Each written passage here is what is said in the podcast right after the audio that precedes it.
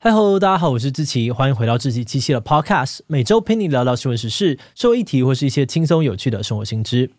那今天这一集我们要来聊聊的主题是后悔的力量。你有后悔做过或没做什么事吗？如果时间可以重来，你会想要改变什么吗？主流媒体、意见领袖总是鼓励我们人生要活得无悔无憾，正因为过去无法改变，所以我们必须要尽力的不让自己后悔。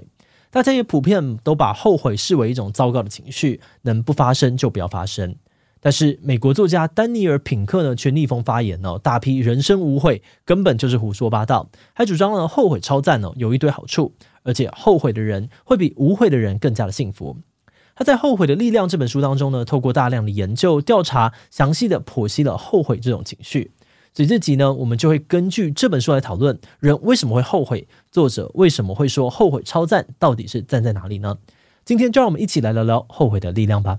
不过在进入今天的节目之前，先让我们进一段工商服务时间。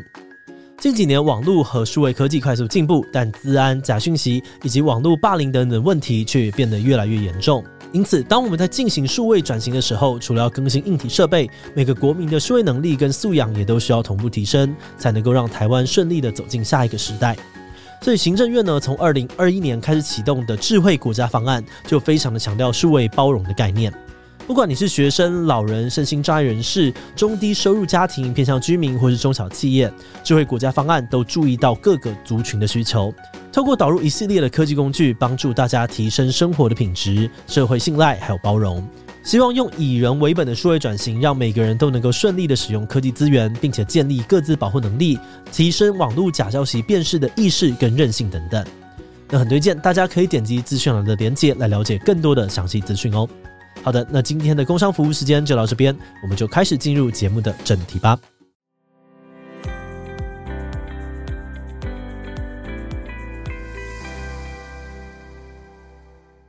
在《后悔的力量》书本一开头，作者就毫不避讳的表示，无悔是阻挠人生的废话。他说，因为后悔的情绪会让我们往回看，想起一些不好的过往，所以主流价值呢，往往会把后悔视为一件浪费时间又徒劳无功的蠢事。从音乐家、作家到影视名人、政坛精英，几乎人人都推崇无悔的人生，甚至有不少人呢会直接把 “No regrets” 当作信条刺青在身上。不过，作者就批评呢，这种人生无悔的精神口号虽然听起来很讨喜，但却不切实际，完全是听君一席话，如听一席话。因为在现实之中呢，后悔是人之常情，根本难以避免。根据他在二零二零年做的一项研究，有八十 percent 的美国人自认有过后悔的经验。希望能够回到过去做出改变，而这个比例甚至比全美国使用牙线的人口还要多。另外一项研究也显示哦，在负面情绪的类别里面，人们最常感受到的就是后悔。而在所有类型的情绪当中呢，后悔出现的频率仅次于爱，排名第二。此外呢，作者还架设了世界遗憾调查的网站，搜集了来自一百多个国家超过一万六千多则关于遗憾的故事。他不但亲自跟这些留言者们访谈，也把大家的悔恨故事收录在这本书当中。他表示：“哦，目前找不到任何的研究资料可以否定后悔的普遍性。所有相关领域的学者都得出了同样的结论，那就是后悔就是人之常情，它比你想象的还要常见。人只要活着，就势必会累积一些后悔经验。诶，既然后悔是这么普遍的情绪，那么这种情绪的背后有什么样特定的原因吗？”作者在书中为我们整理了后悔的四大要素，也就是我们人类特有的四种能力。首先呢，是时光旅行跟重述故事这两种。时光旅行指的是我们虽然无法在身体上面穿越时空，但却可以轻易的在脑中穿梭过去、现在跟未来的时间线。就像你可以随时回顾自己小时候发生过的某件事情，也可以猜测未来可能发生的各种情境。那基于这样子的能力呢，我们经常就会在脑中重述故事，也就是幻想出一个跟现实情境不符的状况。比如说，今天你分手了，心情很糟，你可能就会想象自己回到过去的某一个时间点，说出不一样的话，做出不一样的举动，说不定就能够改变分手的结局。那当你有了现实与幻想两种版本的故事之后，接着第三项要素比较心态就会发挥作用。人们常说，没有比较，没有伤害，而后悔也是比较出来的。当你把目前的现实与没发生的选项摆在一起对照，你可能会觉得没发生的比已经发生的还要好，于是就很容易产生当初要是没有这样做，而是那样做就好了的悔恨情绪。至于最后一项后悔的要素呢，则是究责。这同时也是让后悔跟其他负面情绪区隔开来的关键。一项研究发现，大概有九十五 percent 的人认为，让他们后悔的事情都是自己可以掌控的情境，跟外界环境无关。这显示出哦，当人们感到后悔的时候，责怪的通常是自己。反过来说，如果这件不好的事情是由别人或是其他不可抗力造成的，虽然你可能还是会感到失望、难过或是愤怒，但可能不太会感到后悔，因为那并不是你的责任，也未必是你做什么就能够改变的。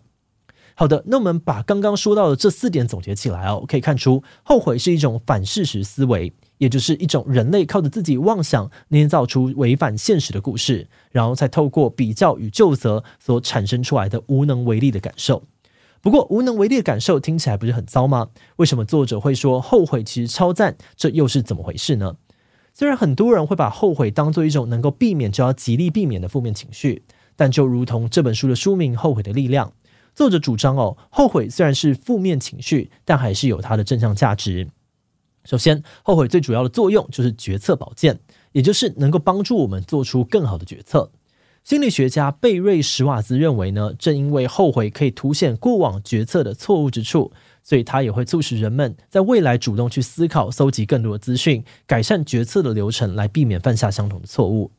另外，后悔也能够提升表现。学者曾经做过实验呢，把同样都有提出申请补助款的科学家分成勉强通过的人跟差一点就能够通过隐恨失败的人。结果显示，长期下来呢，隐恨失败组在学术圈的表现会优于勉强通过组。作者认为，这表示后悔的情绪会促使人们愿意花更多的时间坚持在一件事物上面，后续的表现也会因此更好。所以，这种后悔与受挫的心情反而是推动进步的力量。除此之外呢，后悔还有另外一项功能哦，就是让我们的人生更有意义。书中提到，比起复习人生当中的里程碑啊、辉煌过往，或者是思考遗憾、后悔的事情，可以让人呢更快地归结出这些事件背后蕴含的意义，从而呢让人们更深刻地反思自己的人生经历、人际关系，并产生更强烈的使命感。举例来说，有位释放者就表示，他很后悔自己年轻时没有好好的陪伴爷爷奶奶，听他们说自己的故事，而这种无法挽回的心情让他非常沮丧。但也正是因为这个样子，他才意识到跟家人相处对于自己的人生来说是不可或缺的。因此，他现在更懂得珍惜跟家人相处的时刻，也会用各种方法去聆听、记录自己爸妈的故事。他说：“虽然对于爷爷奶奶的遗憾呢，会永远留在他的心中，但是他所做的其他每一件事情，也因为了这份遗憾而有了依归。正是因为他没有忘记后悔的苦涩，所以尝到甜的东西时，会感到更加的甜美。”诶，不过话说回来啊，未必所有感到后悔的人都能够把这些后悔的正向价值给发挥出来，有些人反而会陷入负面情绪的漩涡。那么，到底要怎么样做才能够把后悔转化为我们的力量呢？作者认为哦，要善用后悔，必须从调整思维开始。他表示，人们在感到后悔时，大多会有三种反应。第一种反应是刻意的压抑，不去面对后悔的情绪，但这样子呢，很容易妨碍自我成长，影响自己的身心健康。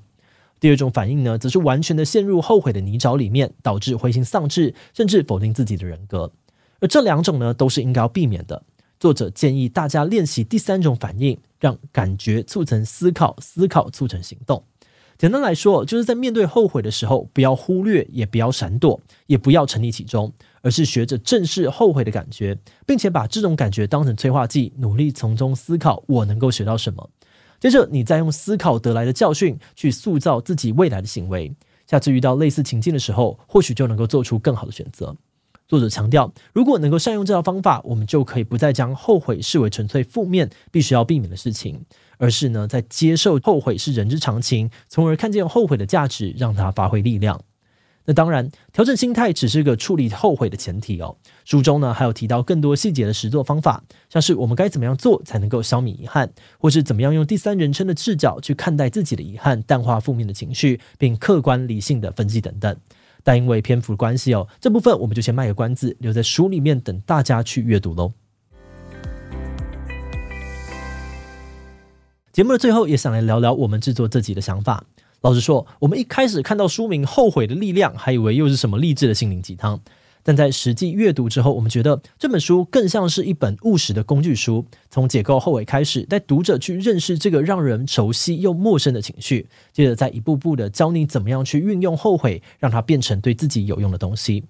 书中不但收录了大量针对后悔的实验统计跟研究，作者也分享了各式各样来自世界各地的真实案例，让整本书既有学术研究的背书，也让人读起来没有什么距离感，很能够感同身受。不过，跟作者比较不一样的地方是，我们其实没有那么反对无悔的口号。虽然呢，我们非常认同作者说的人生在世很难完全不后悔，也认为呢，思考后悔从中学习非常的重要。但是我们觉得那些追求无悔的口号，多半比较像是一种鼓励，而不是实际要达成的目标。对于想要踏出新一步的人，这种口号呢，或许可以推他们一把，给他们探索未知的勇气，也说不定。甚至对我们来说，有的时候追求无悔跟正视后悔从中学习是一体两面的事情。正因为有了过去的遗憾，我们才想要在接下来的人生当中避免再出现类似的悔恨。就像十几年前的国片练习曲在上映之后，里面的经典台词爆红，有些事现在不做，一辈子就不会做了，还引发了单车环岛风潮一样。如果大家的人生当中没有因为没做某些事情而后悔的经历，或是没有不想要再有遗憾的心情，那句台词呢，或许就不会引起那么大的共鸣，也不会让那么多的人下定决心踏上环岛的旅程。那话说回来啊，今天我们其实只谈到书里面的第一章。其他还有像是作者谈到后悔的不同类型，以及针对这些不同类型的后悔该怎么处理等等，我们觉得都是相当实用的内容，推荐你可以亲自去读读看这本书哦。好的，那我们今天关于后悔的力量的介绍就先到这边。如果你喜欢我们的内容，欢迎按下追踪跟订阅。如果是对于这集后悔的力量的内容，对我们的 Podcast 节目或是我个人有任何的疑问跟回馈，也都非常的欢迎你在 Apple Podcast 上面留下五星留言哦。那今天的节目就到这边告一段落，我们就下集再见喽，拜拜。